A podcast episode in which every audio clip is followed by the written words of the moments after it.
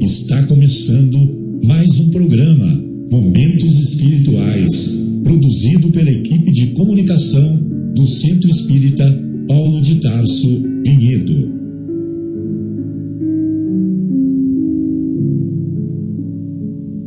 Se guardas contigo o estigma do sofrimento, indagando pela solução dos velhos problemas do ser e da dor, se percebes a nuvem que prenuncia a tormenta e o vórtice traiçoeiro das ondas em que navegas, vem conosco, estudemos a rota de nossa multimilenar romagem no tempo, para sentirmos o calor da flama de nosso próprio espírito a palpitar imorredouro na eternidade e acendendo o lume da esperança, perceberemos juntos em exaltação de alegria que Deus, o Pai de infinita bondade, nos traçou a divina destinação para além das estrelas.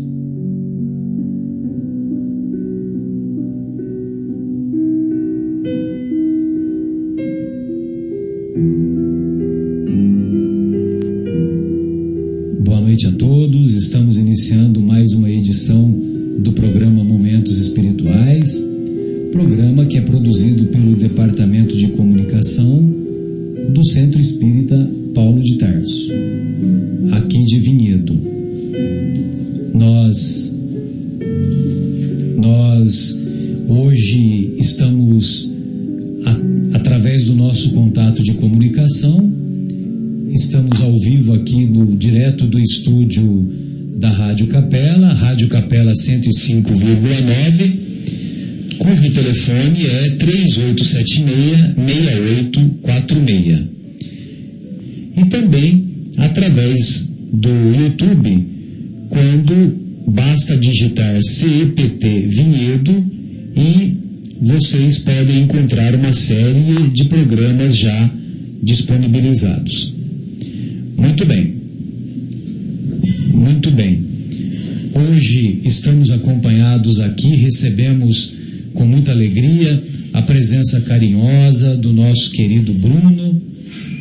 nossa querida Adriana e vamos desenvolver o tema semanal do, da discussão do Evangelho que é realizado lá no Centro Espírita Paulo de Tarso.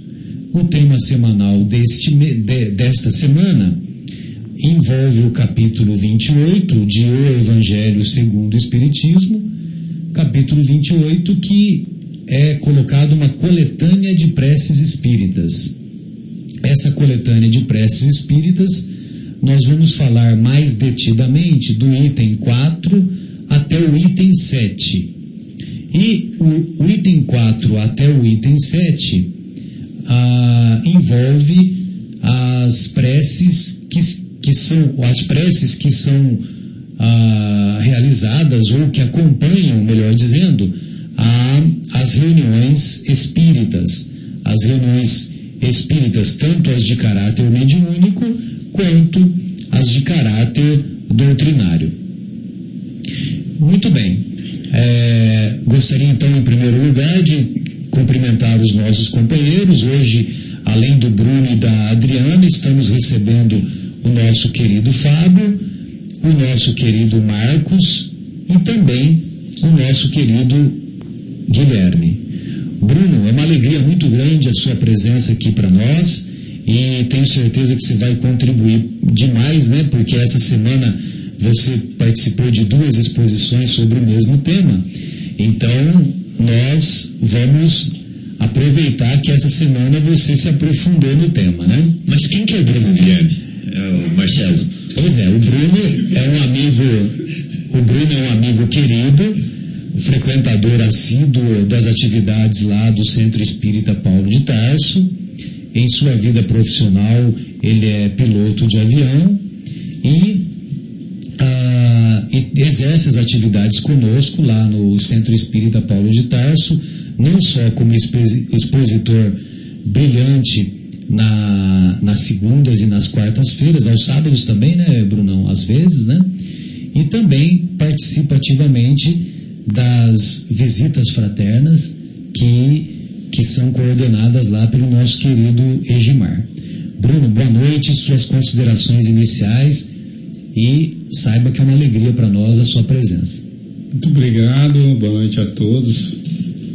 Gostaria de saudar aí todos os ouvintes, todos aqueles que sintonizam aí a Rádio Capela e têm interesse pela divulgação da doutrina espírita. É, nos sentimos honrados né, com essa oportunidade de podermos estar aqui para falar um pouquinho aí a respeito dos ensinamentos de Jesus e também do Evangelho segundo o Espiritismo, codificado aí pelo nosso grande Kardec. É, nessa semana, como o Marcelo disse, né, nós tivemos a oportunidade de fazer lá a preleção no Paulo de Tarso, do Jardim Itália, na segunda e também na quarta-feira. E falamos a respeito do último capítulo do Evangelho segundo o Espiritismo, 28, que trata da coletânea de preces espíritas. É muito engraçado né, que o primeiro parágrafo desse capítulo começa dizendo que os espíritos sempre disseram que a forma não tem grande significado, mas sim o pensamento, ele torna-se tudo na nossa vida. Né? E dá uma sugestão para que todos façam a, as orações como mais é, gostam, da forma que sentem-se mais à vontade. E nós perguntamos, né, então, se, sendo assim, né, se cada um deve fazer a, as orações como mais gosta, né, pois o pensamento é tudo, então por que haveria a necessidade de um capítulo onde reunia essa coletânea de preces espíritas. Né? Então foi a primeira Verdade. dúvida que a gente é, trouxe, né? E também é, temos a explicação, né, Marcelo? Ele explica que é mais de caráter didático, né? E para facilitar o pensamento e também para para deixar as coisas mais claras, né? Para quem você dirige a prece, são os mais variados as mais, as mais, os mais variados direcionamentos, não é isso?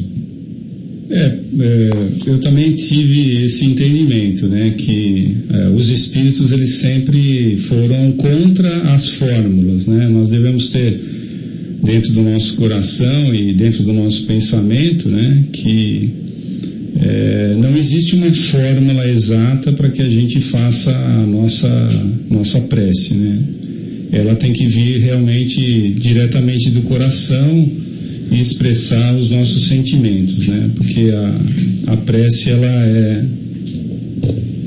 a elevação da nossa alma até diante do nosso Criador. Ô Bruno, desculpa te interromper, mas eu tenho uma perguntinha que a gente fala assim, preces espíritas, né? Isso me soa, é, me deixa um pouco curioso, porque Será, a gente vê que tem, eh, na, tem uma prece católica que é o credo, né? O creio em Deus Pai. E o que será uma prece espírita? Né? Porque será que a gente tem alguma prece especial? O que, que é uma prece espírita, já que nós estamos falando de preces espíritas? Bem lembrado, né, Fabinho? E aí, Bruno, você fica à vontade. No, no caso da, da, do nosso capítulo específico aqui do 28, né? Eles. É Diz que Kardec usa esse nome, né? Prece espírita. Ela é diferente das outras?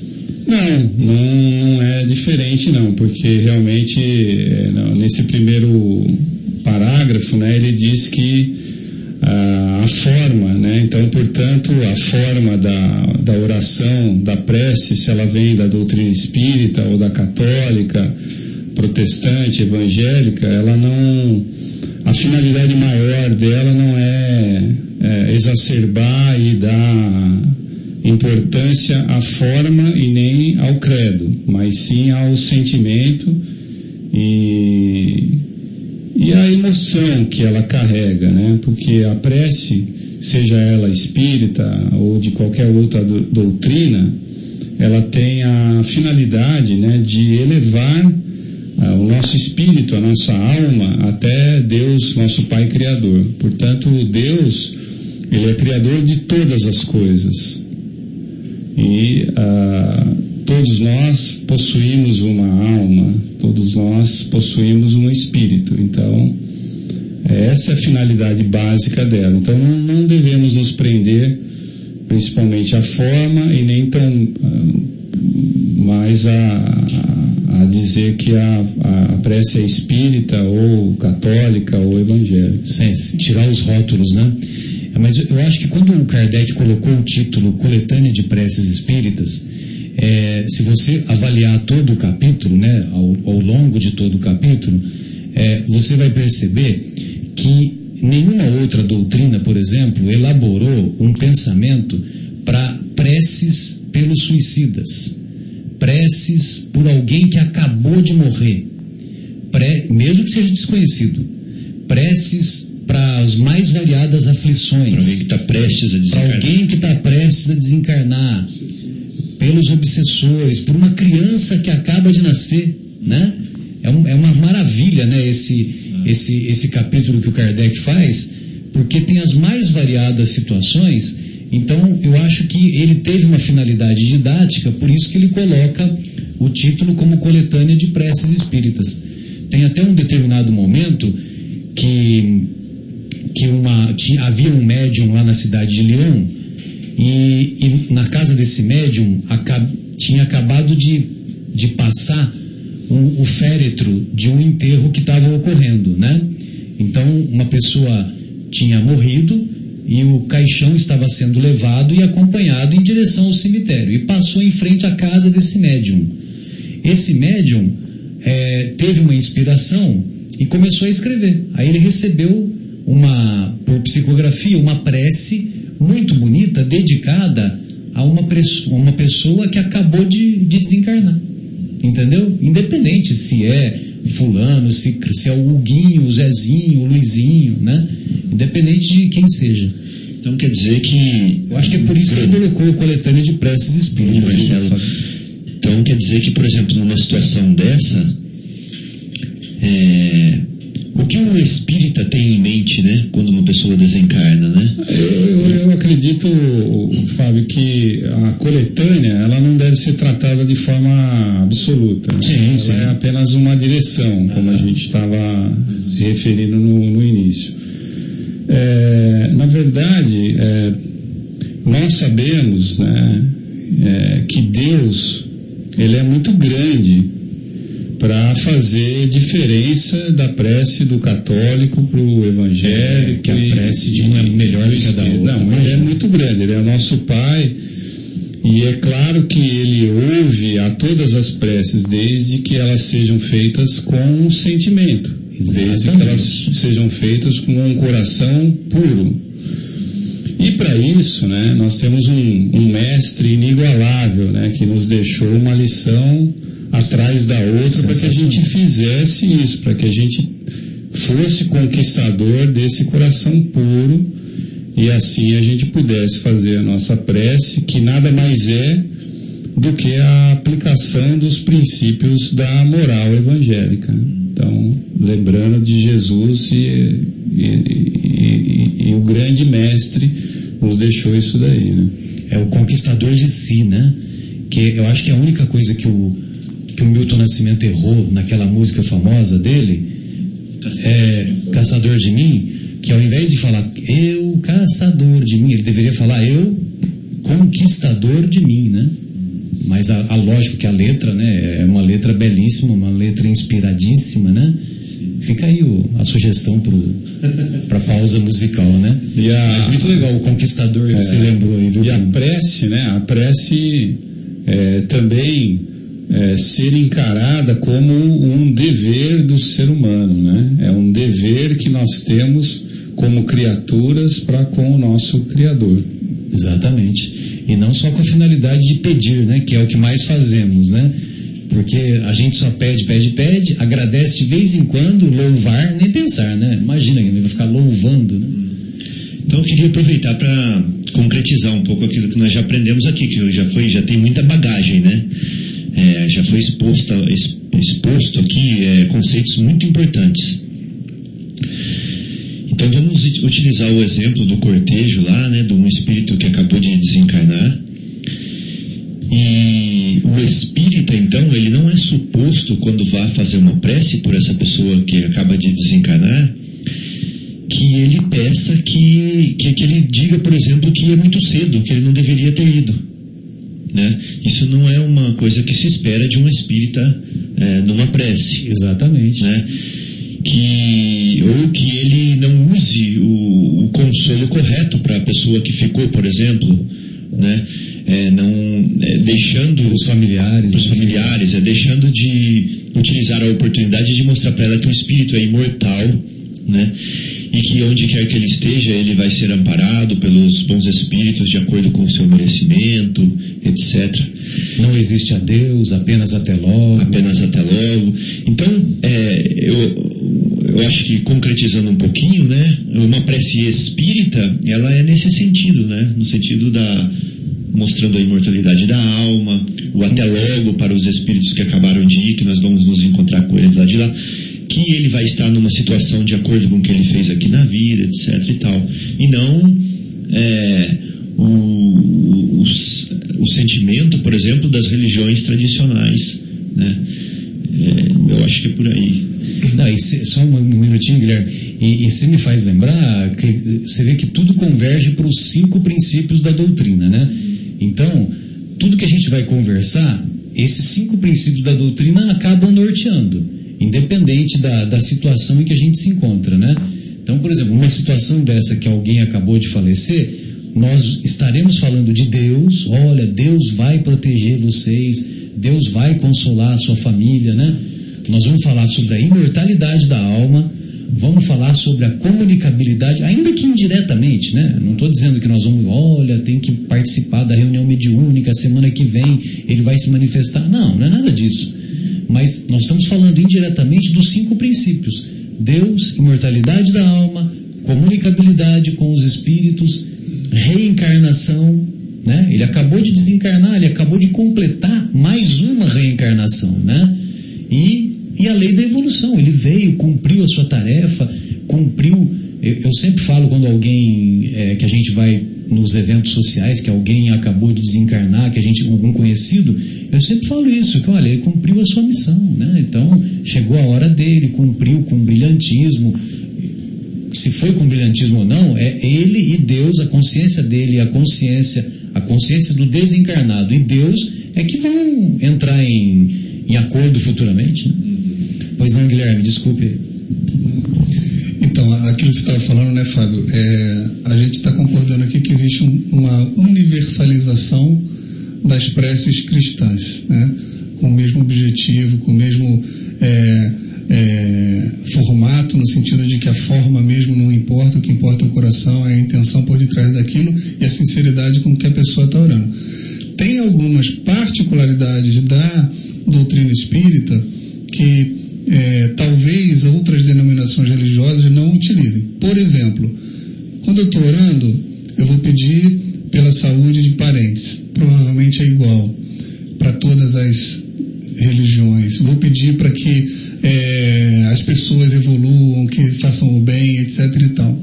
Às vezes eu vou orar e eu falo assim, poxa, vou pedir pela saúde da Mila, da cachorrinha do Marcelo. Já pedi. Agora eu vou pedir. Chega uma hora que acaba e eu ainda estou com vontade de orar mais. Aí eu me lembro que eu estou prestes a dormir. E a gente sabe, pela doutrina espírita, que ao dormir nós estamos nos desprendendo do corpo. Então tem aquela oração que o espírita faz que é assim, quando eu dormir, que eu possa ser útil em algum trabalho no mundo espiritual, ou que caso não tenha evolução suficiente para isso, que pelo menos eu vá para uma sala de aula aprender, que não me deixe perder né, nas tentações umbralinas, etc. E tal. Então, isso provavelmente uma outra denominação religiosa não vai é, colocar. Mas são algumas poucas peculiaridades que têm relação com a doutrina, né? Você concorda? Excelente, eu acho que esse é mais um exemplo de que se podia chamar de prece espírita.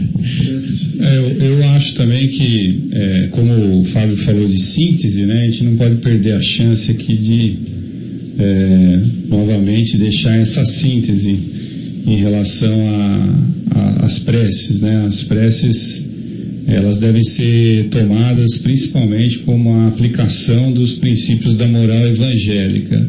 Sendo assim, elas são aplicadas às doutrinas cristãs, né? Que nem o Guilherme estava colocando. E aproveitando esse momento, a gente podia fazer um paralelo aí com os ensinamentos daquilo que Jesus nos deixou, né? Então, se nós formos lá fazer uma referência lá em Mateus capítulo 6, os versículos de 5 a 8, ele vai dizer lá para que quando a gente faça as nossas orações, para que a gente não haja com hipocrisia, como aqueles que as fazem em voz alta, nas praças públicas, para que os outros homens, né, vejam o que ele está fazendo, mas sim a gente faça a nossa oração em segredo, dentro do nosso quarto, né, e, e falando do quarto, ele queria dizer dentro do nosso íntimo, né, do nosso do nosso espírito, né, dentro do nosso próprio coração, né, demonstrando assim os nossos sentimentos e emoções.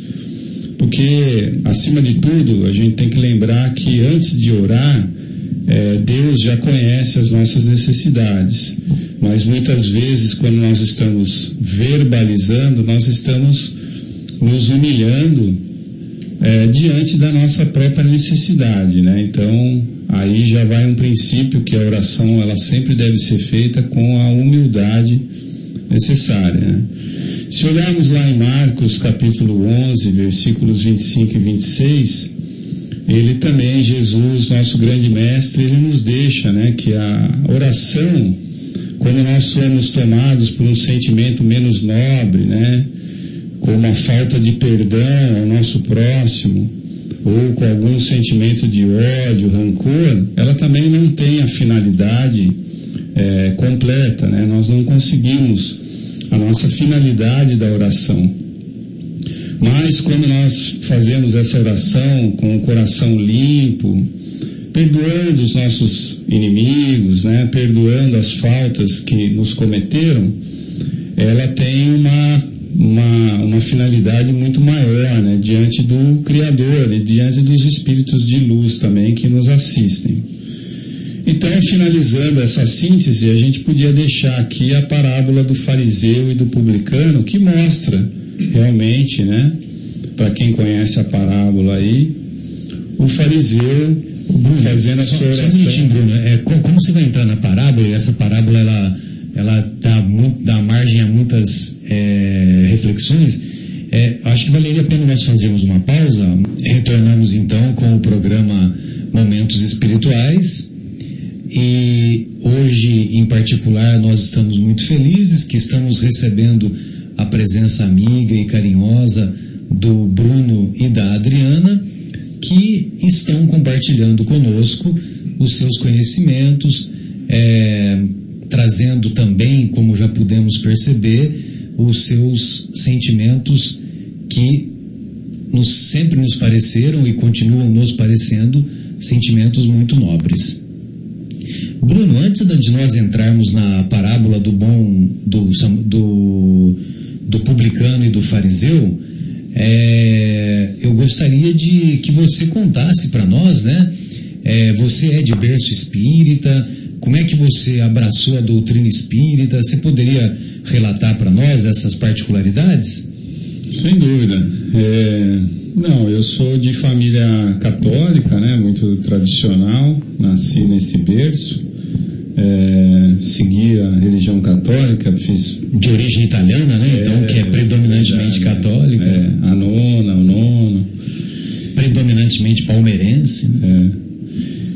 É. E e da família católica, né? Fiz o batismo, catecismo, primeira comunhão, crisma, né? E fui romeiro, fui muito você foi romeiro muitas também? vezes a, a Bom Jesus do, de Pirapora, é, a pé, né? Porque eu gostava de eu cumprir as promessas e não fazer o cavalo cumprir. O cavalo cumprir a promessa, né? Exato. Então, não, brincadeira, mas eu, eu fui várias, é, 15 vezes, né? Com meu pai e tal. Então eu nasci nesse berço. 15 mas... vezes contadas? 15 vezes, é, são 15 e anos. E a pé, né? A pé, a pé na Romaria da, do bairro de Vila Ares, né, de Jundiaí. Ah, sim, Vila Ares. natural, né, natural de Você nasceu ali na Vila Ares? Nasci na Vila Progresso, né, ah, na verdade tá. na Vila Progresso, mas é... Olha, eu me formei lá em Jundiaí, né? E a Faculdade de Medicina de Jundiaí é bem próxima da, do, da Vila Progresso, da Vila Ares. né? É, eu nasci a dois quarteirões da Faculdade de Medicina de Jundiaí. Na, Que maravilha. na rua, a rua Doutor Egg, né? Rua Doutor Egg, a, a minha esposa morou lá, na, tinha uma república que ela morou lá. É. Então, mas é, nasci na família católica, né? Mas sempre tive é, muita curiosidade, né? Sempre é, conversei muito com a minha irmã, que seguia a doutrina espírita, né? Antes, a minha irmã mais velha, né? Ela seguia a doutrina espírita e já tinha algum conhecimento, então ela me passava muitos ensinamentos, a gente conversava muito, tinha uma é, nós, nós tínhamos um papo que fluía de forma muito boa, né? E, mas sempre atarefado, sempre com bastante trabalho, tendo que estudar, né, para começar a vida, para conseguir a, algum lugar na minha profissão, eu, eu sempre fui deixando um pouquinho de lado, né? E não, não me dedicava tanto quanto eu tinha que me dedicar. Mas a doutrina espírita ela entrou na minha vida é, engraçado, né? A gente sempre é, fala muitas vezes isso, né? E as pessoas é, elas acham que a gente está só falando o, é, o caminho ou como se a gente nunca tivesse passado por isso, né? Mas realmente a doutrina espírita entrou na minha vida quando eu tive uma grande dificuldade na minha vida. Né? É, eu já estava há muitos anos trabalhando numa companhia e assim meio que de uma hora para outra fui demitido, né? E é, de uma forma assim que é, podemos dizer assim que não consegui encontrar uma justiça nessa demissão. Né? Então eu me sentia muito mal porque além de ter, ter sido demitido ainda é, me parecia injustamente. Né? E aí a pergunta que não queria calar é por que comigo? Por né? que comigo? Nesse momento desses desafios, né? Exatamente. Aí a gente começou a procurar é, uma casa espírita, né? E, e engraçado, né? Que é, nesses momentos eles são é, momentos assim muito importantes na nossa vida, porque é, eu sempre quis trabalhar num, num, num, serviço voluntário, mas na verdade eu nunca tive muita coragem de procurar, né?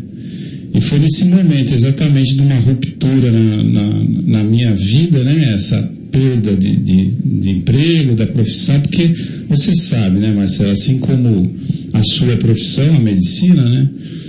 A, a aviação também ela é, funciona na vida da gente como é assim, um, é, um, é um grande prazer, Sim, né? É um ideal, né? Então sempre aconteceu isso na minha vida também. Então é, eu procurei, né? Eu e a Adriana aqui começamos a procurar um local onde a gente pudesse desenvolver um pouco de trabalho voluntário, né? E é, o que me ocorreu foi procurar uma creche lá em São Paulo, na época nós estávamos morando em São Paulo procurar uma creche onde eles tinham um serviço lá de voluntariado, onde era feita uma refeição e essa refeição era servida na rua aos necessitados.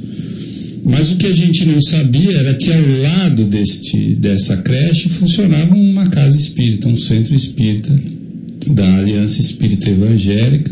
Ah, sei, da Aliança Espírita. É, em São Paulo, no Brooklyn, né?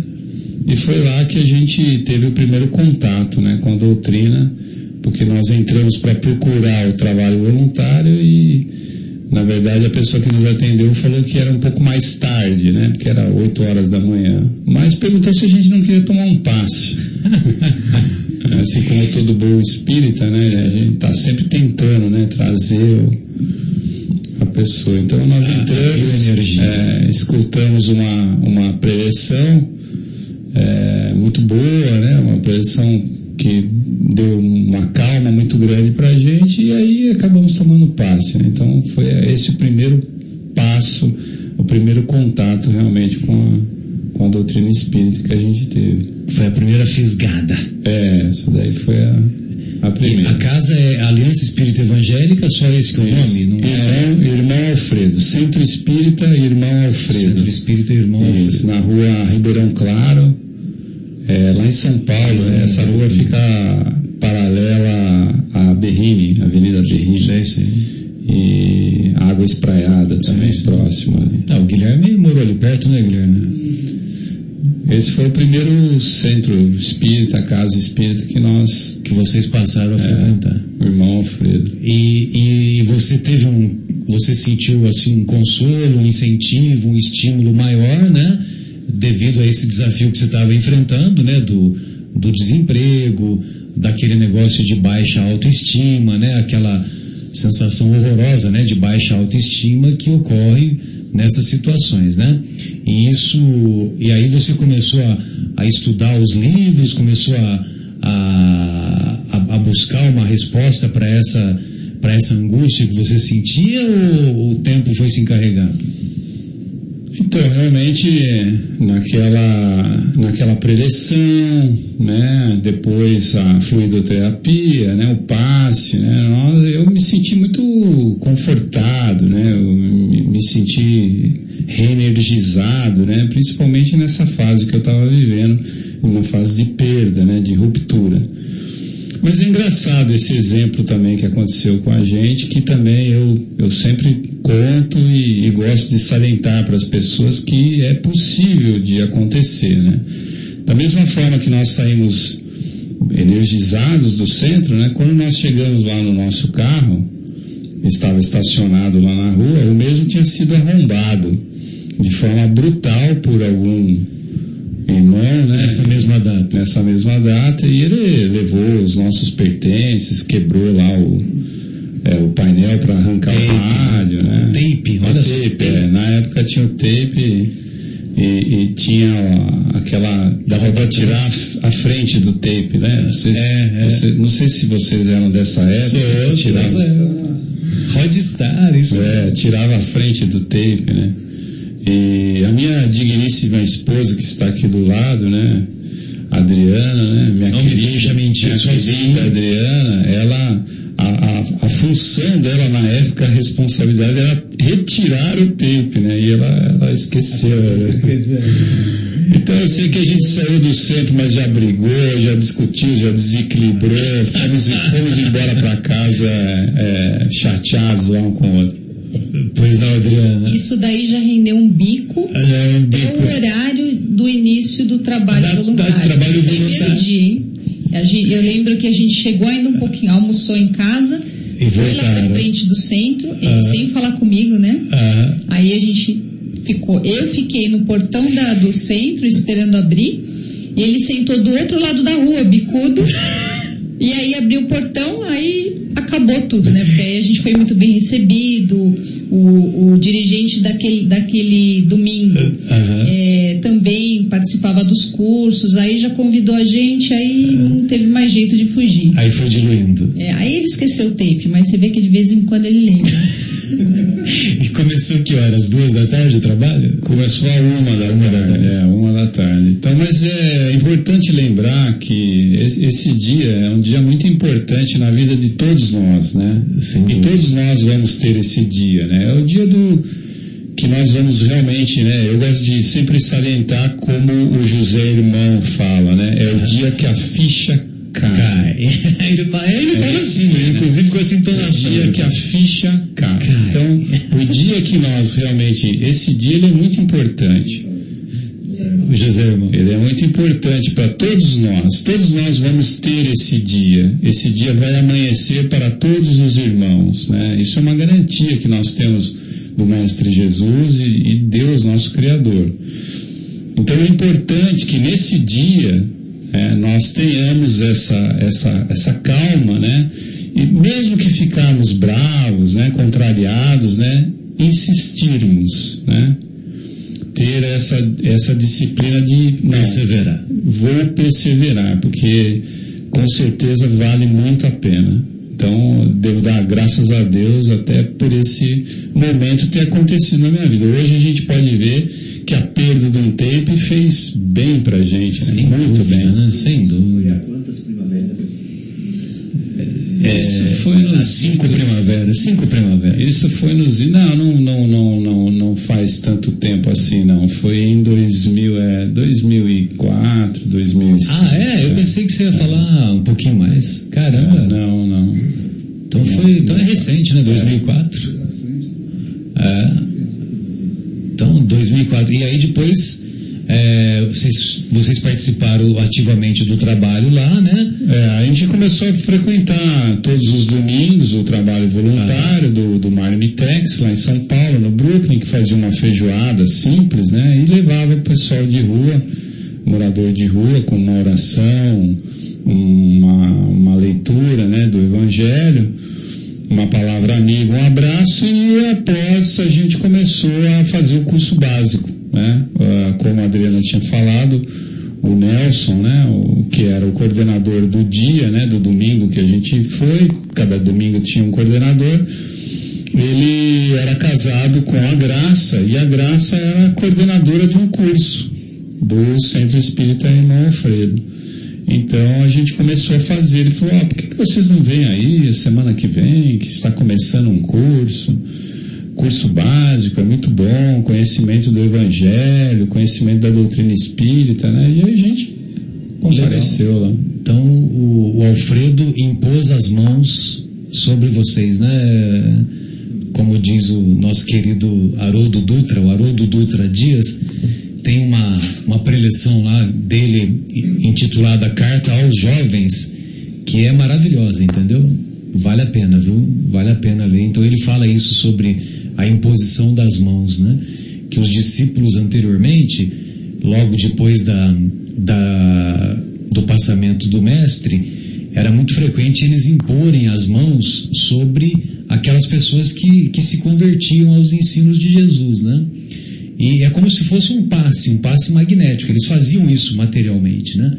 Mas essa imposição de mãos não era apenas um, um passe magnético, a bioenergia tal, não era isso. É que a pessoa mudava de vida, mudava a trajetória da vida, né? O tal da, da ficha que cai. muito bom. Pois não, Guilherme? O Bruno, você falou um negócio que eu achei muito legal é, no teu depoimento, quando você falou assim para o Marcelo, Marcelo, você sabe, né? Como em medicina, a aviação para mim é um amor, é uma paixão, é uma coisa que eu faço de verdade com o coração. É, meu pai é pediatra e meu pai, desde que eu me entendo por gente, acorda às quatro horas da manhã, vai trabalhar de ônibus porque ele não dirige é, e vai longe, pega três ônibus para chegar no, no trabalho e chega em casa cansado, mas sempre feliz, sabe? Ele fala assim: eu adoro o que eu faço, adoro cuidar dos meus recém-nascidos e tudo mais. E aquilo para mim sempre foi uma loucura. Eu passei a minha vida adolescente e o início da minha fase adulta aquilo ali, porque, muito embora adorasse, acordava às quatro horas da manhã, não ganhava nada, porque trabalhava em hospital público, chegava de noite em casa, não tinha tempo para ficar com os filhos e está feliz do quê? Né? Então eu sempre fui muito preocupado em um trabalho que me desse condições materiais. E também aqui no capítulo 28, eu estou trazendo esse trabalho porque no capítulo 28, quando a gente está estudando um pouco da questão do, do Pai Nosso, quando ele vai é, frase a frase do, do Pai Nosso, ele fala do pão nosso de cada dia dá-nos hoje, aonde ele explica que o, o ser humano é o único habitante do, do planeta que tem que trabalhar para conseguir o seu sustento. Né? Os animais têm as coisas aí dispostas na natureza. E a gente não, a gente tem que trabalhar. Mas ele coloca também que o trabalho que o ser humano tem que fazer é aquele trabalho para garantir o que? A nossa sobrevivência. Aquele trabalho que vai além disso para conseguir coisas materiais, viagens, frentes de toca-fita. Né? Então, de repente, isso foi até uma chamada é, é, por, por, esse lado material, né, de você ter ficado chateado por aquela perda ali, e vocês entraram na doutrina e hoje você fala, poxa, que bom que aconteceu e se fosse se já tivesse com a cabeça de hoje, talvez você não tivesse nem ficado tão chateado. Mas achei muito legal. E a ficha cair, hoje eu trabalho numa coisa que eu adoro fazer. Mas foi depois de 40 anos de idade que essa ficha caiu em mim. Eu larguei o que eu vinha fazendo sem gostar e eu mudei de profissão e hoje eu tenho uma profissão que eu gosto. Então, assim, eu acho que é, é uma coisa que está também contida aqui no capítulo 28, achei bem legal você ter trazido. Muito bom. Então vamos voltar lá, Bruno, agora para o nosso publicano e o nosso fariseu que estava orando lá na sinagoga. É, o, o, o importante né, é a gente lembrar nessa parábola é, que Jesus salienta ali duas formas que as orações foram feitas. A oração feita pelo nosso companheiro fariseu, ela é uma oração cheia de orgulho. O sentimento demonstrado é o orgulho, porque ele salienta as boas qualidades que ele tem e ele não assume os seus defeitos. Então ele age e, e, e, e, se comporta com orgulho. Já o publicano, ele, como a parábola nos conta, ele nem ousa olhar para o céu. Né? Ele simplesmente bate no peito e pede perdão porque errou, porque está ciente, está consciente das suas dificuldades, dos seus defeitos, do seu vício e para isso ele se humilha diante do Criador, pedindo então a força necessária e a coragem necessária para enfrentar essas suas dificuldades e se melhorar como pessoa. Então Lucas traz no capítulo 18 essa máxima que a gente sempre tem que lembrar toda vez que a gente for fazer as nossas orações, que quem se eleva será humilhado e aquele que se humilha será exaltado. É uma lei cósmica, né? Impressionante como a gente observa isso no nosso dia a dia, né? E, e sempre vale a pena lembrar, Bruno e amigos, né? Que o publicano, o publicano também era judeu como o fariseu. Só que o publicano, ele era o cobrador de impostos só que ele cobrava impostos do próprio povo judeu, né, dos próprios irmãos, né, vamos dizer assim, para beneficiar o governo romano. Que, vamos dizer assim, era uma obrigação, né? Afinal de contas, Roma havia conquistado na força, na marra, mas havia conquistado o território. E então o que, que eles faziam? Os romanos eles escolhiam algumas pessoas para usar essas pessoas para cobrar os impostos e essas pessoas ficaram conhecidas como publicanos. Só que, ao mesmo tempo, o governo da província, das províncias, né? Esses governos das províncias, particularmente lá na antiga Judéia, é, eles, os romanos que, que vamos dizer assim, que coordenavam a, o governo na, na época de Jesus era o Pôncio Pilatos, né? Então, eles faziam vistas grossas para o enriquecimento ilícito desses publicanos, né? Porque os publicanos, olha só que interessante, naquela época, eles uma parte do dinheiro eles pegavam para si. Mas era só naquela época, entendeu? Hoje não acontece isso. É, hoje, hoje se pega tudo, né? Então, naquela época, eles desviavam uma parte dos recursos que deveriam ir para Roma para si. E eles enriqueciam de maneira absurda, né? enriqueciam de maneira vertiginosa. Muito bem. E logicamente que os outros judeus, os outros judeus, os fariseus, eles consideravam que eram que os publicanos eram pessoas de má vida. Justamente por isso, porque muitos desses cobradores de impostos cobravam de maneira ilícita, de maneira é, a, de maneira a prejudicar os seus irmãos de Israel. E logicamente que os publicanos, eles já se achavam pessoas, os publicanos não, os fariseus, por sua vez, eles se achavam, eles consideravam que eles estavam acima dos publicanos, né? Que, que eles eram melhores que os publicanos. E por isso que ele tem o, o diálogo com Deus, ele falava em voz alta, é, olha, eu não sou como esse publicano que não paga o dízimo, que não, ah, que não cumpre as suas tarefas, que não faz jejum, etc, etc, né? E, então, quer dizer, ele se exaltava perante Deus e o publicano, que era considerado um pecador, que era considerado uma pessoa de má vida, por sua vez ele falava, é, Senhor, tenha piedade de mim, né? Que depois, essa frase, inclusive, depois acabou virando uma, uma, uma frase frequente nas missas católicas, né? Senhor, tenha piedade de mim, porque sou um pecador, porque pequei, etc, etc, né? Muito bom. E, bom, entrando um pouquinho aqui no nosso tema, né, do, dos itens 4 a 7, é, tem uma passagem aqui do, do Evangelho de Mateus que eu particularmente sempre, sempre uso assim, que é, uma, é um consolo e um conforto muito grande, né, das palavras do Mestre, né? Que ele diz assim, onde quer que se encontrem duas ou três pessoas reunidas em meu nome, eu com elas estarei. Né? Isso é uma coisa assim que dá uma dá um ânimo, né? Dá uma, uma um encorajamento, né? Como Bruno? Um alento, né? Dá um alento. Dá um alento, Ah, né? Porque logicamente que nós não temos a pretensão de achar que o próprio Jesus em espírito está está aqui nesse momento entre nós. Nós não temos essa pretensão. Mas certamente os seus os seus enviados, os seus mensageiros, os benfeitores que fazem parte da equipe do, do Mestre, certamente estão aqui conosco. Né? Então eles estão aqui nos inspirando, nos fortalecendo, nos estimulando né? a nos tornarmos pessoas melhores através justamente dessas reflexões. Né? E como essas reflexões nos fazem bem, né, Bruno? Como estávamos falando antes de, de entrarmos. Né? Alguém gostaria? Pois não, Guilherme. E, e sem, sem esquecer que quando a gente fala que quando tiver reunido dois ou três, parece que quando a gente está sozinho ele não vai estar. É o contrário, também ele estará, né?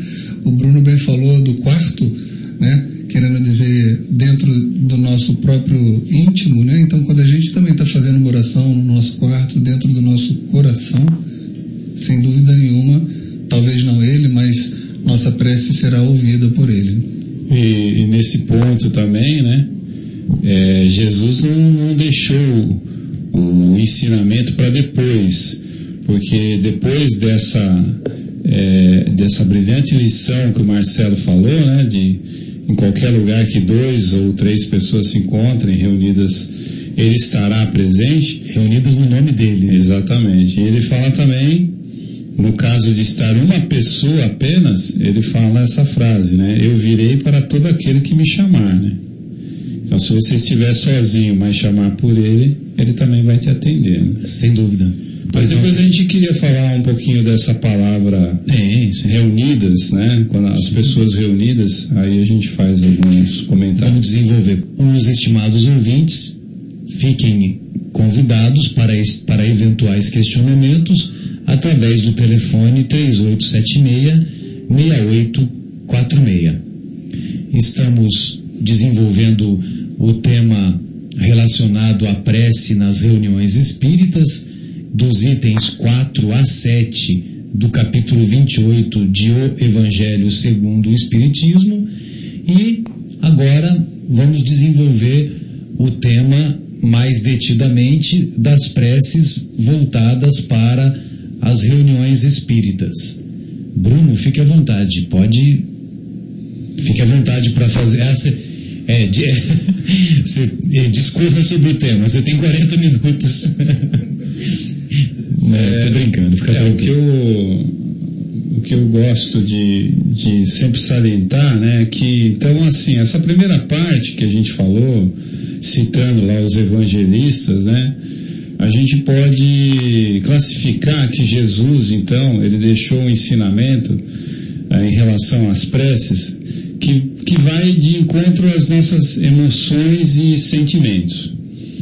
Ah, já o advento da doutrina espírita, ela traz uma luz muito grande sobre o, o tema, nos trazendo um conhecimento diferenciado. Né? Então, a primeira, o primeiro ensinamento da doutrina espírita em relação à prece é que a prece é um dever do ser humano. né? Então, muitas vezes nós pensamos na prece apenas, como já foi falado aqui, para pedir alguma graça, né? solicitar alguma graça, pedir alguma, alguma forma de compensação por alguma dor, por algum sofrimento, por alguma dificuldade que se está vivendo.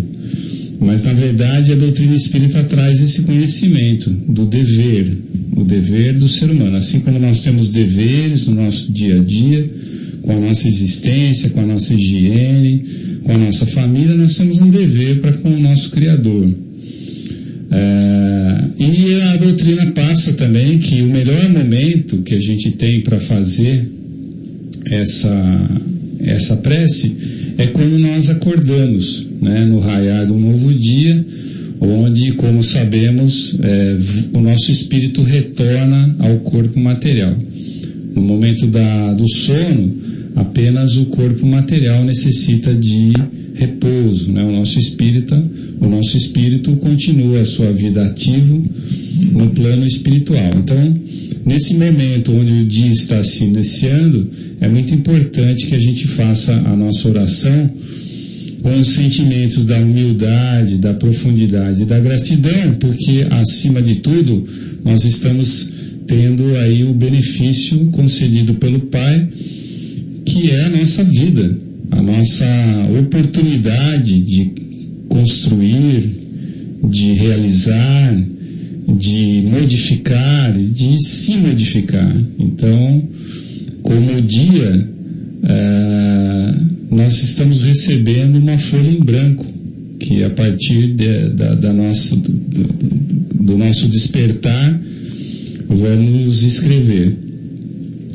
E lembrar também, com a gratidão que temos que lembrar o, o nosso Criador, que durante o sono, o Espírito, ele retorna para junto dos guias espirituais, dos nossos amigos espirituais, e mesmo que seja de forma inconsciente, estão nos ajudando, trazendo alento, força, perseverança, apoio indulgência e misericórdia, para que a gente tenha a capacidade de enfrentar os nossos problemas do dia a dia.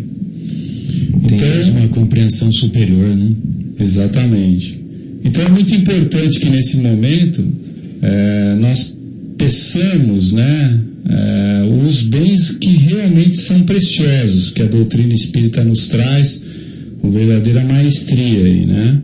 Para que a gente possa enfrentar a nossa existência, a nossa vida, que foi feita para que a gente tenha um desenvolvimento, um crescimento moral e espiritual.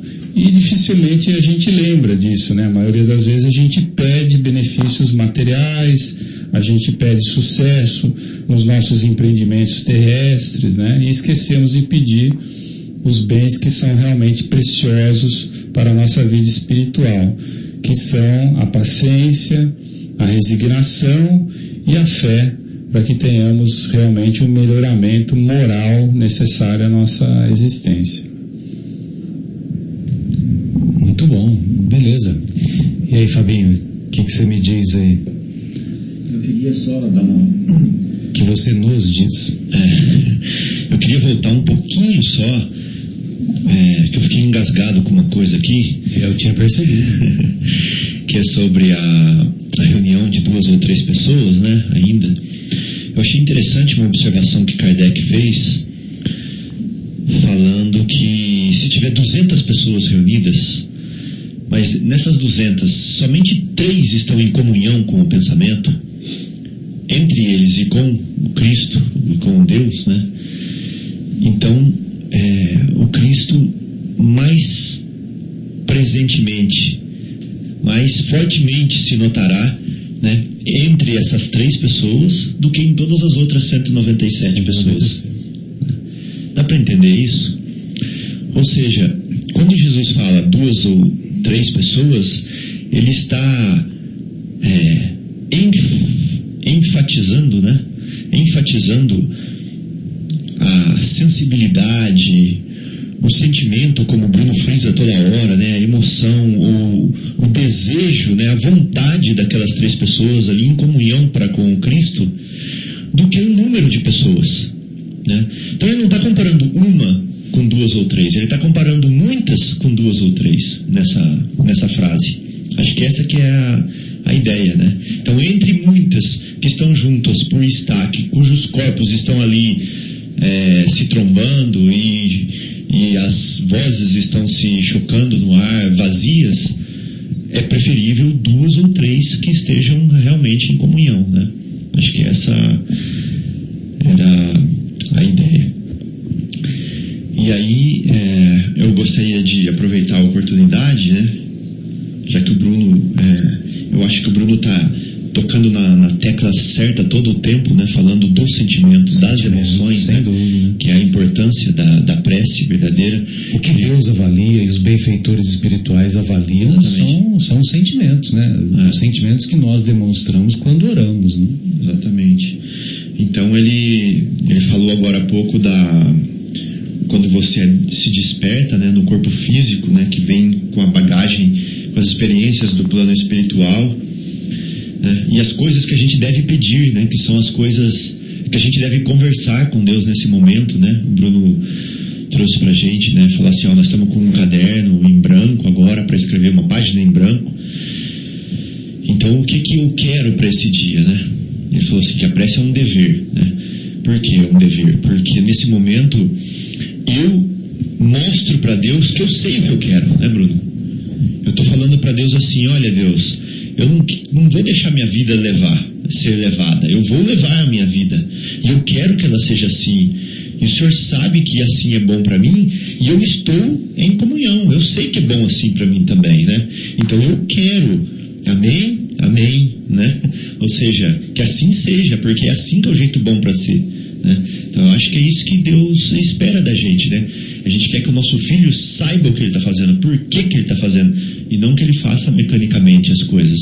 Então pede, filho, o que você quer? Ah, que bom que é isso que você quer, né? Então você está no caminho certo, né, Bruno?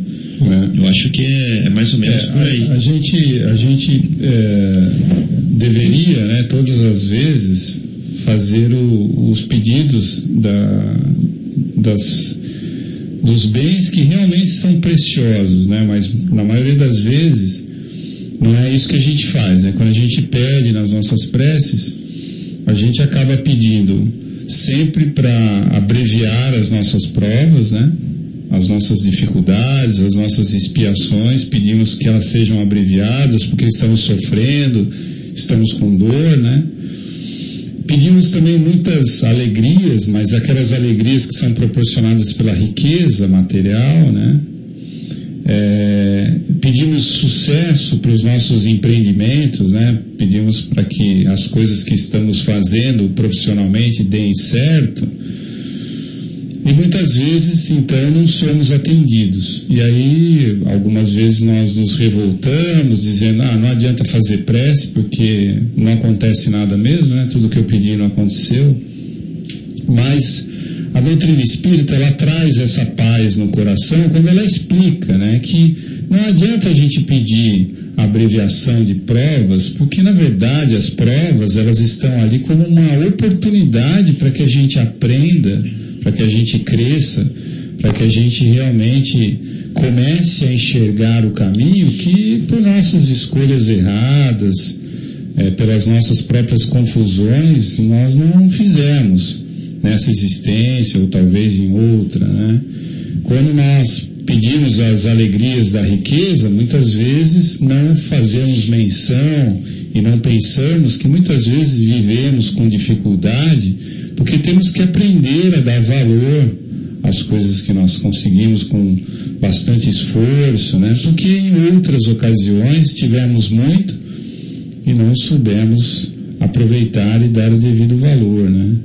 E, finalmente, os sucessos em empreendimentos terrestres, a gente sempre tem que lembrar que para você ter sucesso precisa de muita dedicação, de muita disciplina e, acima de tudo, muito trabalho, né? Muito trabalho, muito estudo, muito esforço para que a gente consiga, para que a gente consiga. E, naturalmente, se a gente conseguisse esse esse sucesso todo de forma assim de mão beijada, né? Não teria a, não teria aquele, aquele valor da conquista, né? quando nós é, sentimos que conquistamos com o nosso trabalho, com a nossa dedicação, com o nosso esforço, e aí vemos né, que o nosso esforço está sendo compensado. Então, sempre temos que pensar isso na hora de, de fazer os pedidos para que os pedidos funcionem. Né? É, Jesus sempre disse né, que se nós pedirmos paciência, resignação, fé né, e coragem para enfrentar os nossos problemas, uma, um verdadeiro, é, uma verdadeira legião de espíritos é, de luz, né, guias espirituais vão nos auxiliar dando a força necessária para que a gente consiga ultrapassar esses, esses obstáculos. Essa legião vai se deslocar, né, para mobilizar os recursos, né? Pois não, Fabinho? Não, então, é impressionante a sintonia é, que eu estou aqui com o Bruno. Eu peguei certinho um livro aqui do André Luiz, exatamente o que o Bruno falou agora. O André Luiz trouxe em palavras assim, é, bem simples também. Você vê, o Bruno falou duas coisas, né? Ele falou assim: tem coisas que a gente pede, né? Mas que parece que a gente não recebe, porque na verdade Deus dá aquilo que a gente precisa, né? E não o que a gente quer.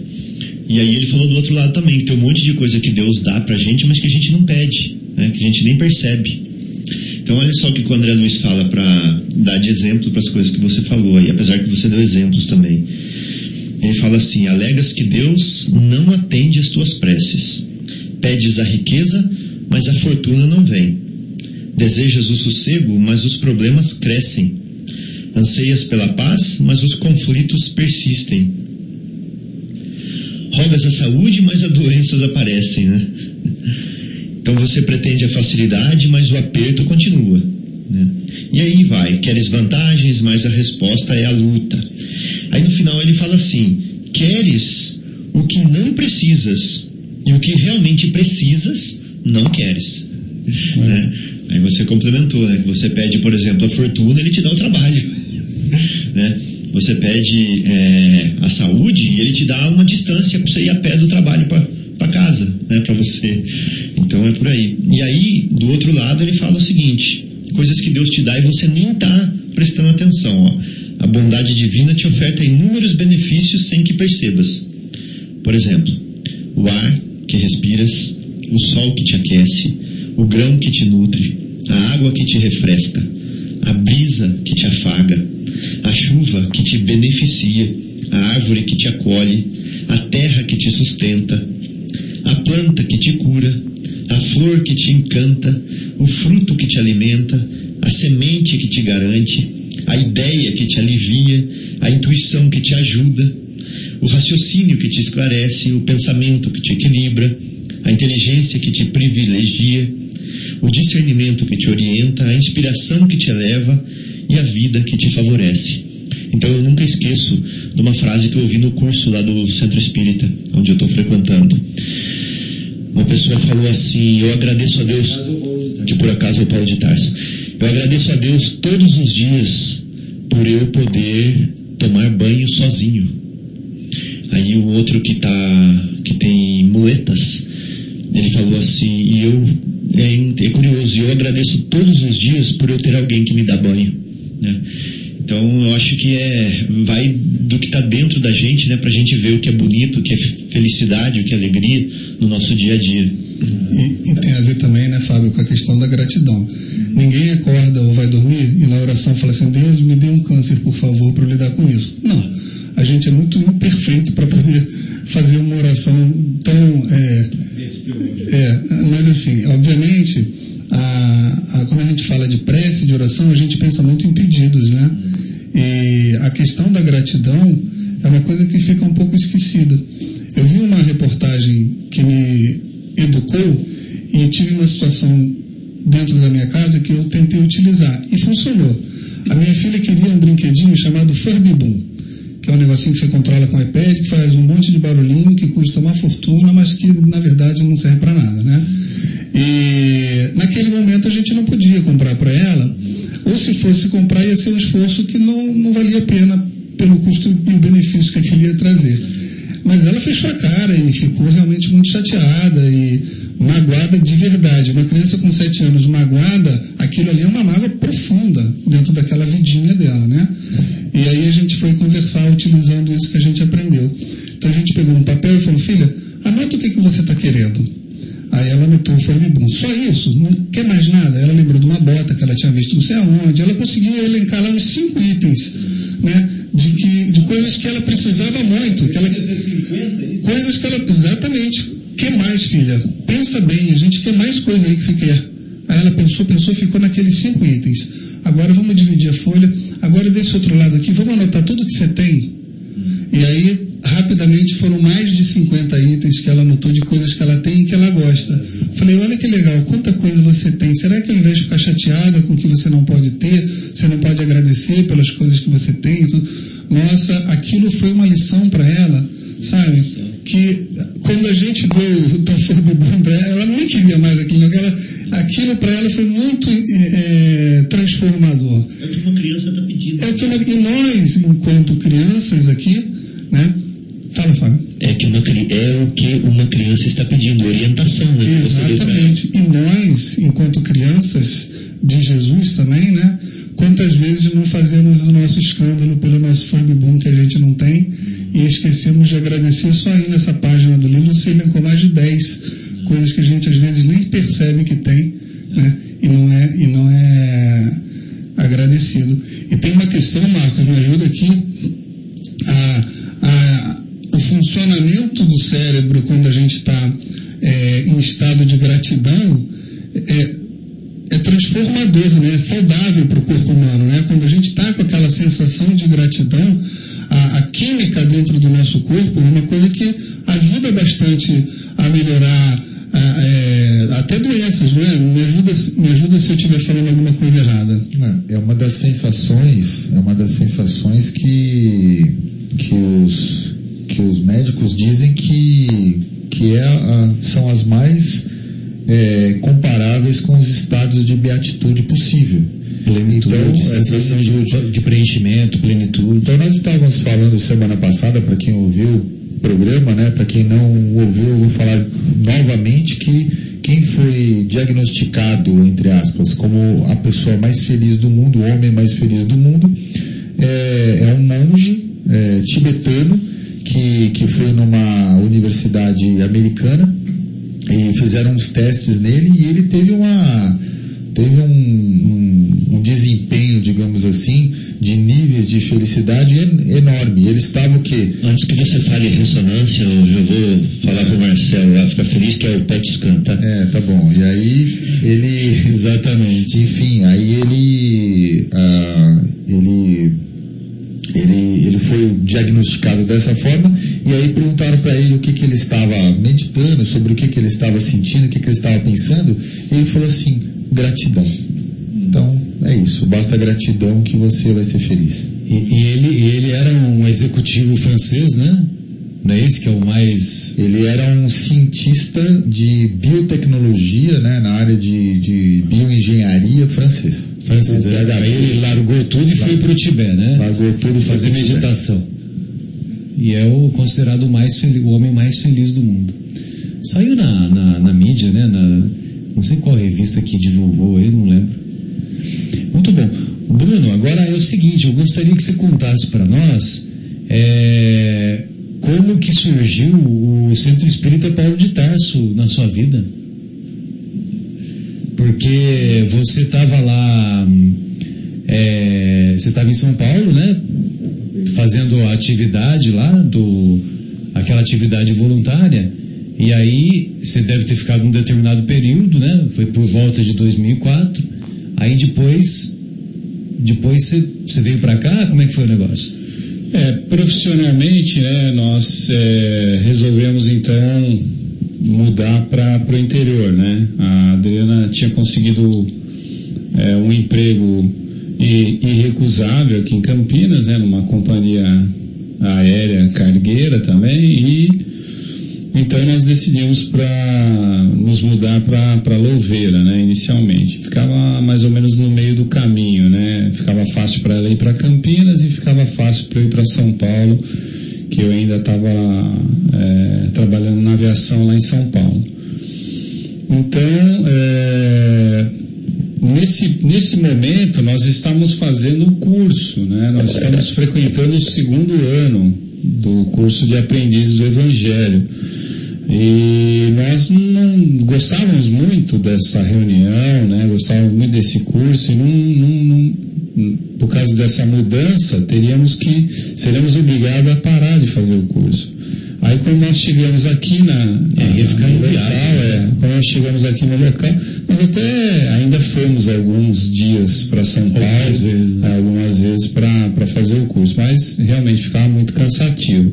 Aí procuramos aqui na Redondeza, Pinheiro não tinha, Juiaí tinha sido eh, descredenciado, o Centro Espírita que era da Aliança Espírita Evangélica tinha sido des- descredenciado, não tinha, e nós achamos uma é, um centro espírita, o Celuca, né, é, lá em Campinas, na rua Uruguaiana, né, e, e engraçado, Que é né, vinculado com a aliança. que é vinculado com a aliança, e que estava com um curso, segundo ano, dos aprendizes do Evangelho, exatamente na mesma aula que nós estávamos lá em São Paulo.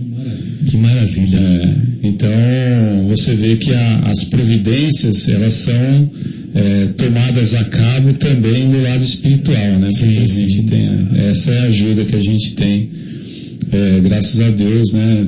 Pude- Pudemos continuar o nosso curso. Aí fizemos o nosso curso e logicamente no final de todo o curso é, da doutrina espírita, né? é, nasce aquele desejo do, do, do, do aluno, né, do, do seguidor, né, do discípulo, né, de servir, né, de se engajar num trabalho voluntário. Então nós nos engajamos nesse trabalho voluntário de assistência espiritual, assistência fraterna lá em Campinas. Mas a distância de Louveira, o trabalho, é, a idas e vindas, né, trânsito, trânsito. A Adriana não conseguia vir para casa e voltar para Campinas em tempo hábil, então tinha que Conciliar os horários. saía do trabalho, tinha, ia pra, passava na padaria, tomava um lanche, ficava lá esperando, só Não dava chegava- tempo de arrumar o cabelo, imagina. é, verdade. Então isso fez a gente procurar um centro espírita mais próximo da nossa casa, né? Onde a gente pudesse se engajar no trabalho de voluntariado, né? Foi então que surgiu tan, tan, tan. é, o Centro Espírita Paulo de Tarso aí que nos acolheu de forma brilhante na, na figura do nosso popular Farid, né? Exato. que nos acolheu lá no primeiro dia, né, que nós nós estávamos lá e então ele fez esse Você chegou a fazer acolhimento. aquela entrevista lá das sete, aquela entrevista fraterna que é feita às sete da noite, às segundas e quartas. Você chegou a Fizemos, fazer, é, né? fizemos, fizemos, começamos a participar lá da, da preleção, né, do passe, ah, e aí perguntamos dos trabalhos, trabalho, trabalho voluntário. Aí, ah, nós temos um trabalho voluntário cujo coordenador é o Egimar, nosso grande amigo Egimar, que é, o- é o responsável, é o coordenador, então procurem por ele aí aos sábados, né, a partir das 14h30, 14h45, que ele vai dar orientação para vocês aí. Aí a gente fez isso daí e começamos a, a nos integrar nessa- visitas a fraternas. casa, é, exatamente. Então, Maravilha. é, Isso confiem, né? Confiem, porque sempre a- as portas vão se abrir, se abrir. né? Sempre, mesmo se mudar de cidade, mesmo se mudar de emprego, mesmo se acontecer qualquer coisa que crie dificuldades, confiem que as portas espirituais e os trabalhadores espirituais, eles também estão sempre nos auxiliando muito aí para que as portas se abram e que tenha sempre um, um caminho de continuidade para aquela pessoa que tenha a disposição do, do trabalho voluntário, esse trabalho maravilhoso né, que a gente pode desenvolver. E, e esse confie, né, Bruno? Da mesma maneira que a gente não acorda e ora para ter um câncer, na hora que a gente tem, a gente corre rapidinho para orar para se livrar dele, né? E de repente aquele câncer para a gente, embora nós não entendamos, é algo que a gente tem que viver, é uma experiência que a gente tem que ter, né? Para passar por algum tipo de purificação. Aquilo ali, de repente, já está na nossa até programação reencarnatória. Então, às vezes, até a perda do emprego, né, ou um acidente, ou algo que você fala assim, poxa, por que comigo? Por que está acontecendo isso? É bom quando a gente orar, é claro que a gente quer se livrar do câncer ou quer arrumar um emprego, mas se até Jesus, né, na hora mais doída dele, falou, Pai, se for sua vontade, me livra desse cálice, né? Quer dizer, até Jesus se colocou sob a, a vontade de Deus, dizendo, olha, é o que eu quero, mas seja feita a sua vontade. Na hora que a gente ora, é importante também saber disso, Pai. Se é para o teu câncer, que seja, mas se puder me livrar dessa dor, eu agradeceria, né? Também colocar essa, essa submissão à vontade divina, né? Eu, exatamente, eu acho que essa é a luz que a doutrina espírita vem trazer em cima da prece, né? Quando ela explica que a prece não é o necessário recolhimento, não é necessária a multidão de palavras, não é necessário ter um local apropriado, se ajoelhar em praça pública, mas cumprir os nossos deveres sem exceção. Né? Se o fato de você ter que passar por uma doença é um dever da sua alma, do seu espírito, para que você tenha algum aprendizado, então é um dever que você tem que passar é, para que você adquira o crescimento e a evolução necessária. E entre outros, né, como nós já falamos aqui da, prace, da, da prece, é, deveres sem exceção são também, como trazido pelo nosso Mestre Jesus, assistir aos irmãos mais necessitados, é, elevar os nossos pensamentos a Deus quando nós recebemos uma alegria. Muitas vezes, quando recebemos uma alegria, pensamos primeiro em comunicar a nossa esposa, o nosso marido, né, as pessoas da família, né, vamos dar a boa notícia. Mas devemos que sempre lembrar que essa boa notícia ela está chegando graças ao nosso Criador, graças a Deus. Então, elevar o nosso pensamento nesses momentos. Quando já aconteceu com todo mundo, né? Um acidente é evitado, né?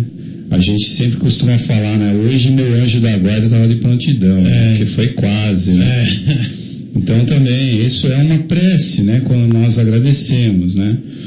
E o que mais nós podemos fazer, é, que mais dignifica o nosso ser, é nos humilharmos diante do juiz supremo, que é o nosso Pai Criador, quando nós falhamos, ou por orgulho, ou por egoísmo, ou por falta de caridade.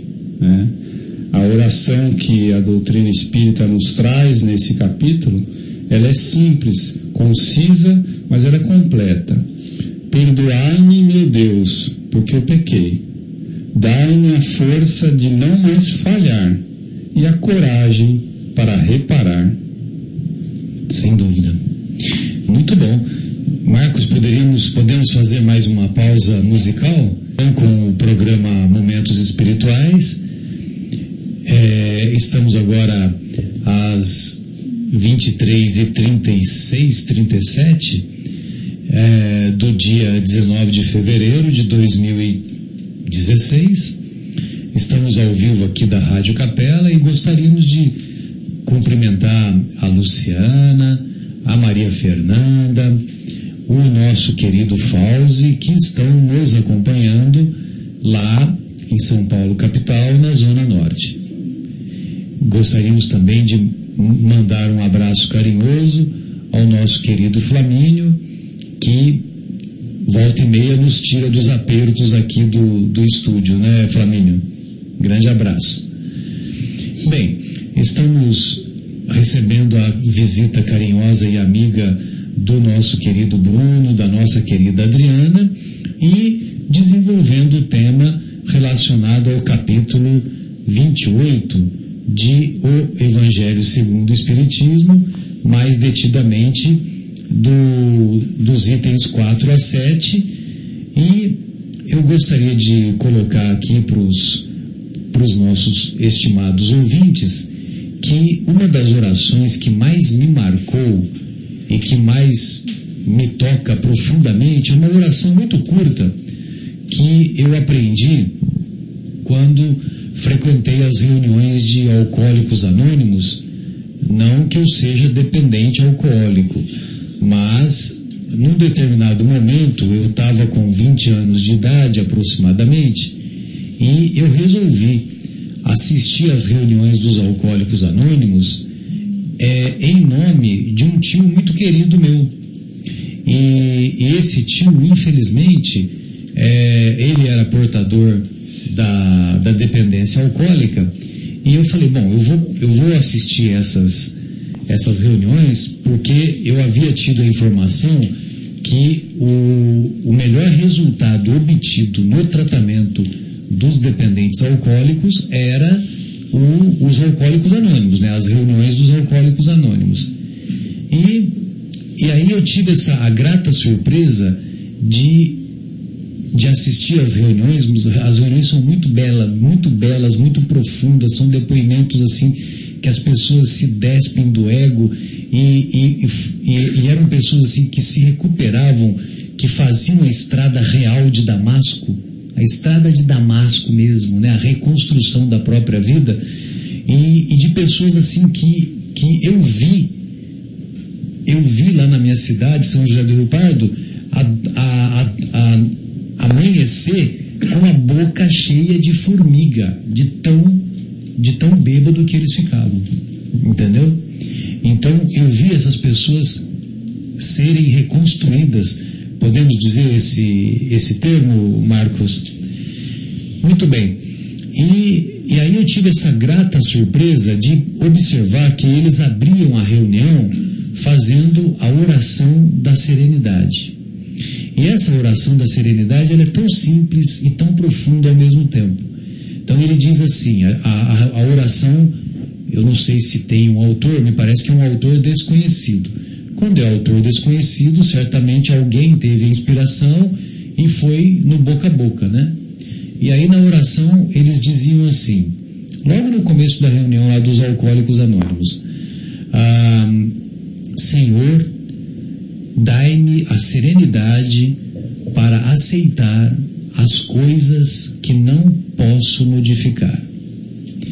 Dai-me coragem para modificar aquelas que eu posso modificar.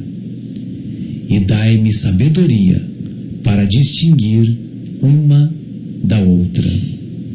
Então, realmente é isso, né? Quando é, tem muitas situações na vida que nós não podemos modificar.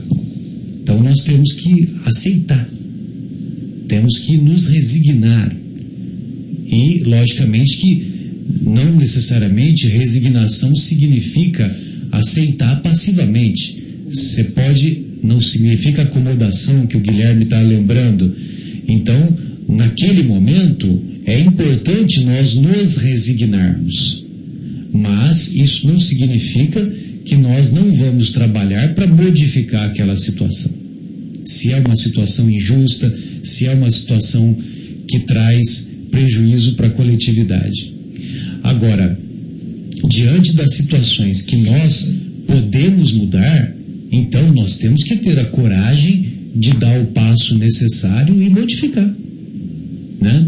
E, logicamente, que o terceiro item né, envolve a sabedoria para sabermos distinguir uma situação da outra. Marcos, gostaria de fazer algum comentário? Fique à vontade. Fábio, Adriana. O Guinho, Zezinho, Luizinho. É.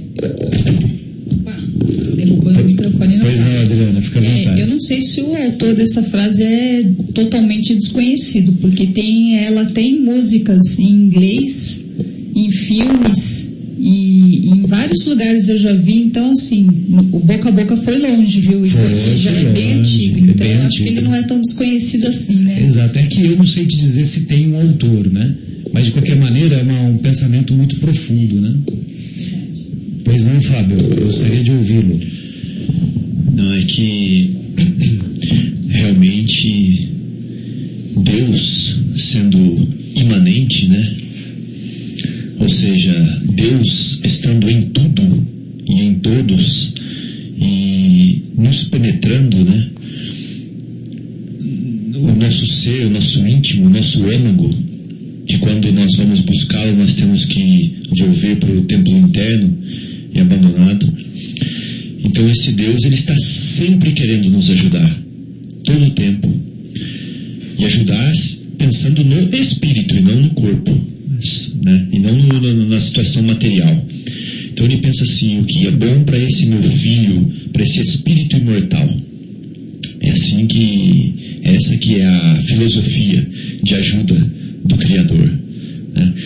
O problema é que nós é que não abrimos as portas para Ele, porque nós estamos turvos, nós estamos sujos, contaminados. Uma bomba, quando ela explode, ela causa um arrasamento, né? E nós constantemente estamos nos explodindo de ódio.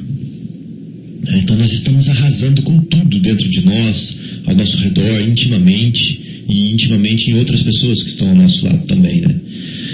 A ansiedade, né? Aquela, aquele tsunami de ansiedade, querendo é, fazer sem saber porquê, né?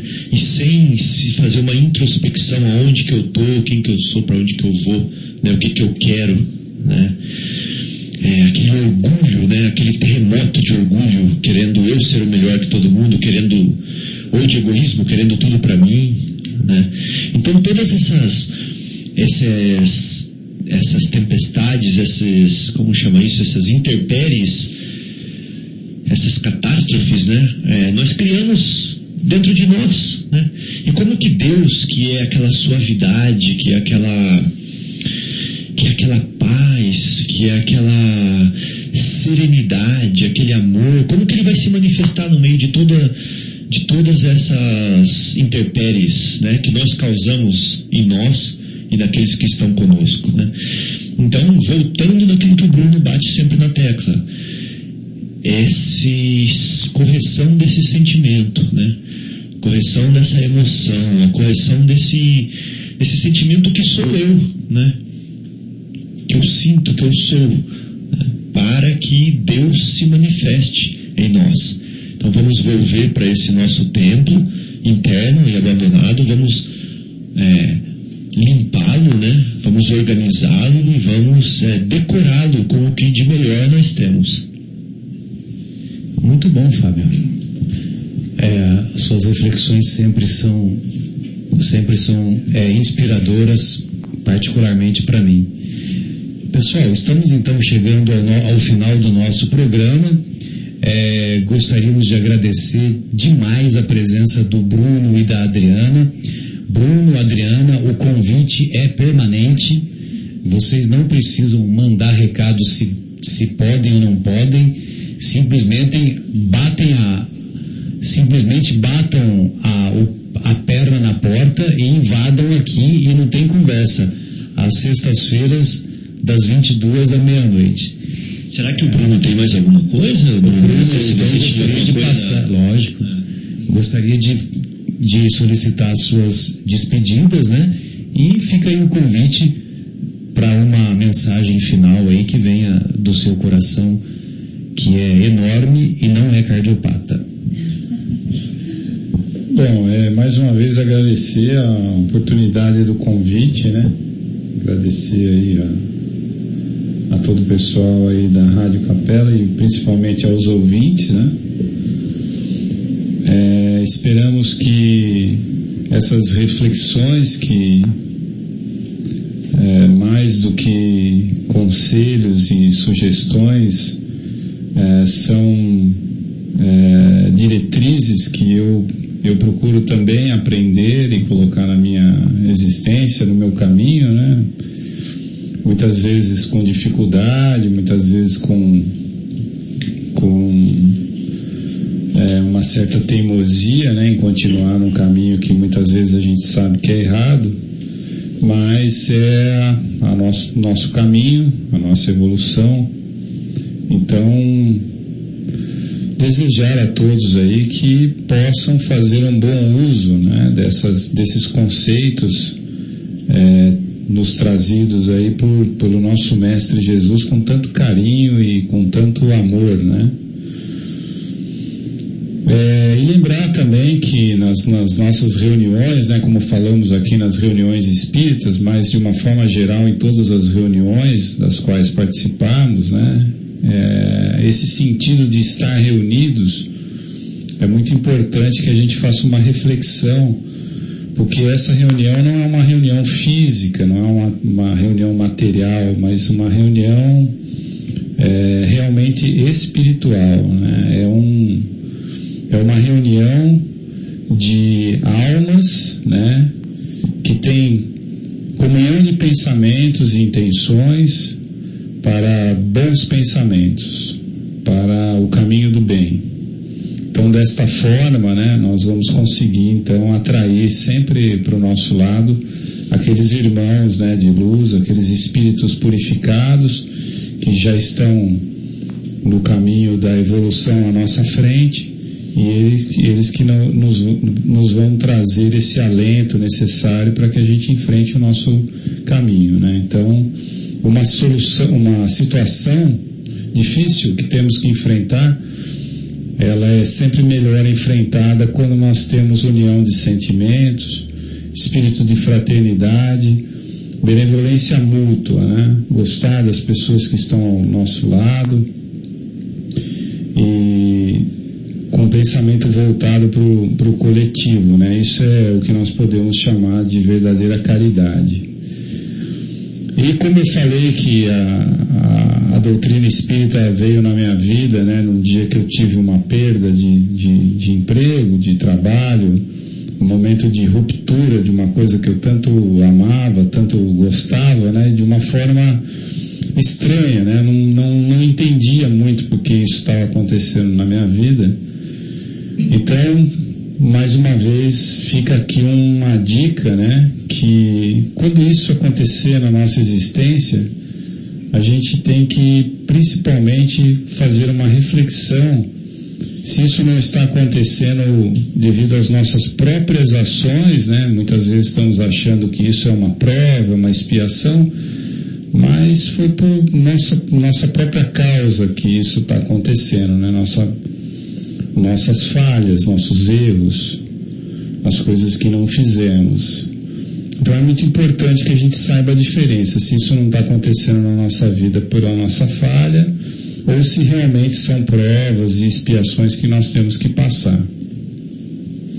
Se chegarmos à conclusão de que foram, forem provas e expiações, nos concentrarmos né, no nosso anjo guardião, o nosso anjo da guarda que está conosco desde o começo da nossa existência, esse espírito amigo que é, sempre nos envolve em pensamentos do bem, né, da boa vontade, com inspirações de amor, de carinho, né, para que ele possa dar é, uma sustentação, uma inspiração, né, para que a gente é, reavalie nosso caminho e para que a gente renove a nossa fé, a nossa esperança e dessa forma consiga adquirir a força necessária para seguirmos adiante. E como o Marcelo bem colocou nessa oração que ele fez belamente aí, né? Se for os nossos erros, que tenhamos a coragem suficiente para repará-los, né? E se for provas ou expiações, que tenhamos a calma e a resignação para aprender com, as, com essas oportunidades né? e nos transformarmos em pessoas melhores.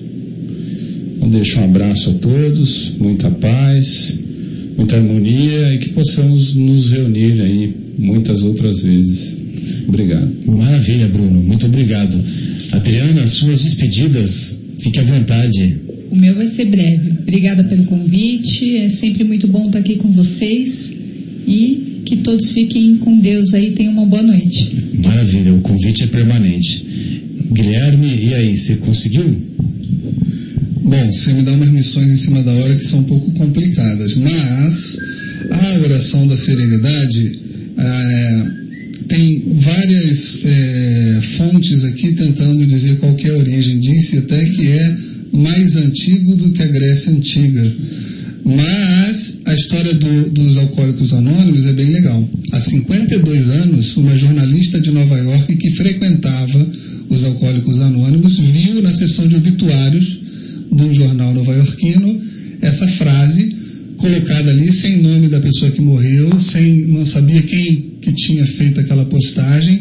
E ela ficou tão é, positivamente impactada com a paz daquela mensagem que ela levou então para os Alcoólicos Anônimos e a partir de então, há 52 anos atrás, ela foi adotada nesse grupo e talvez até nos outros grupos de autoajuda, né?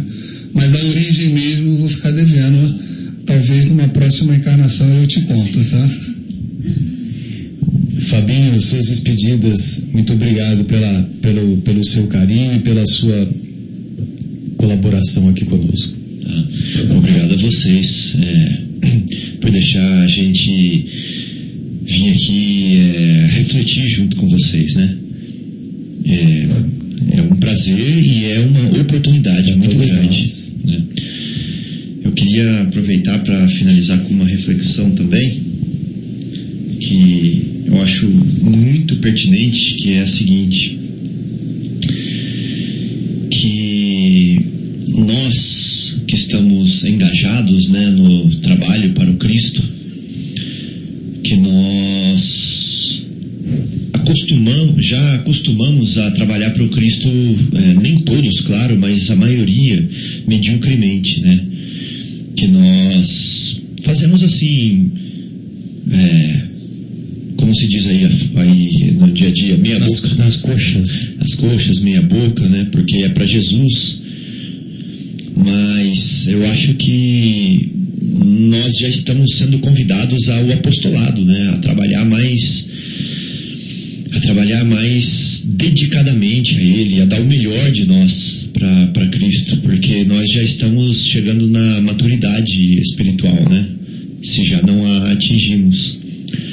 E eu gostei de ver que o Bruno sempre tocou na tecla da, do trabalho voluntário, né? da assistência social, que é onde ele, ele procurou se engajar na doutrina através dessa porta, né? que é muito bonito. Muitos de nós vamos pelo lado contrário. A gente se maravilha com o ensinamento, com a, é, com a luz, né? que, é, tá, que ela vira para fora da gente assim. E aí quando a luz começa a virar para dentro da gente, né, na doutrina espírita, a gente fala assim, nossa senhora, preciso arrumar isso aqui, essa bagunça, essa casa, como? É, trabalhando, é ajudando, é fazendo alguma coisa pelo próximo, eu vou fazer para mim também, né? Então, é, tem uma mensagem assim simplesinha, muito pequena, para nos incentivar com essa questão do apostolado, né, para a gente trabalhar mais, para a gente se dedicar mais a Jesus. Que ele fala assim, ó, que aqui ele fala na comunidade espírita, mas serve para todas as comunidades religiosas. Lógico. Ele fala assim, ó, na comunidade E não religiosas, né? né? Na comunidade é, que busca né, a, a melhoria espiritual, existem companheiros que estão um pouquinho displicentes e que são indiferentes né, à causa do Cristo. Então eles aceitam determinada tarefa, mas trocam o compromisso pela festa. Eu acho que quem de nós que. Quem que vai tirar a primeira pedra aqui, né?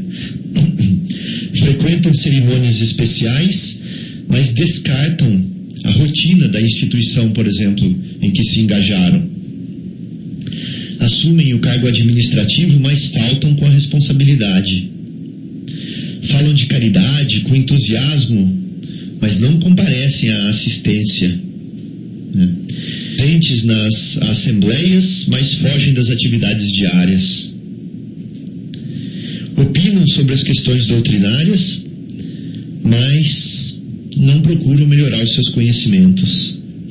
Escrevem longos artigos e livros até, mas se distanciam do bom senso no relacionamento com as pessoas. Né? Dedicam-se à mediunidade, por exemplo, na casa espírita, mas não respeitam a disciplina. Então essas pessoas são é, adversários né, da, da causa dela, ao invés de ser de estar trabalhando por ela. Porque elas estão dando mau exemplo. Sem dúvida. Né? Embora, porque elas têm dificuldade né, de sustentar a própria convicção dela. Então ela, ela fala que ela é, ela faz superficialmente, mas ela tem dificuldade lá dentro dela de sustentar a convicção dela.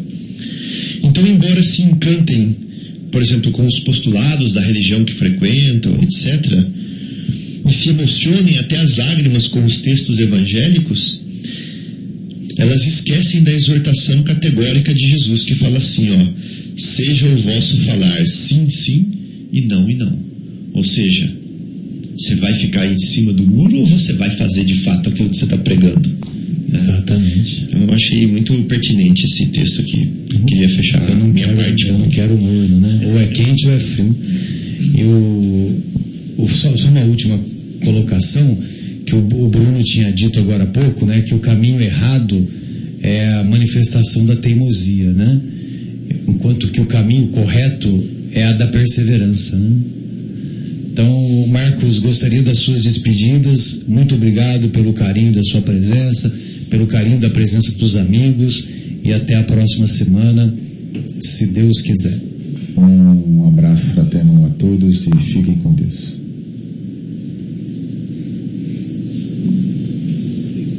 ZYU 604, Associação de Desenvolvimento Cultural.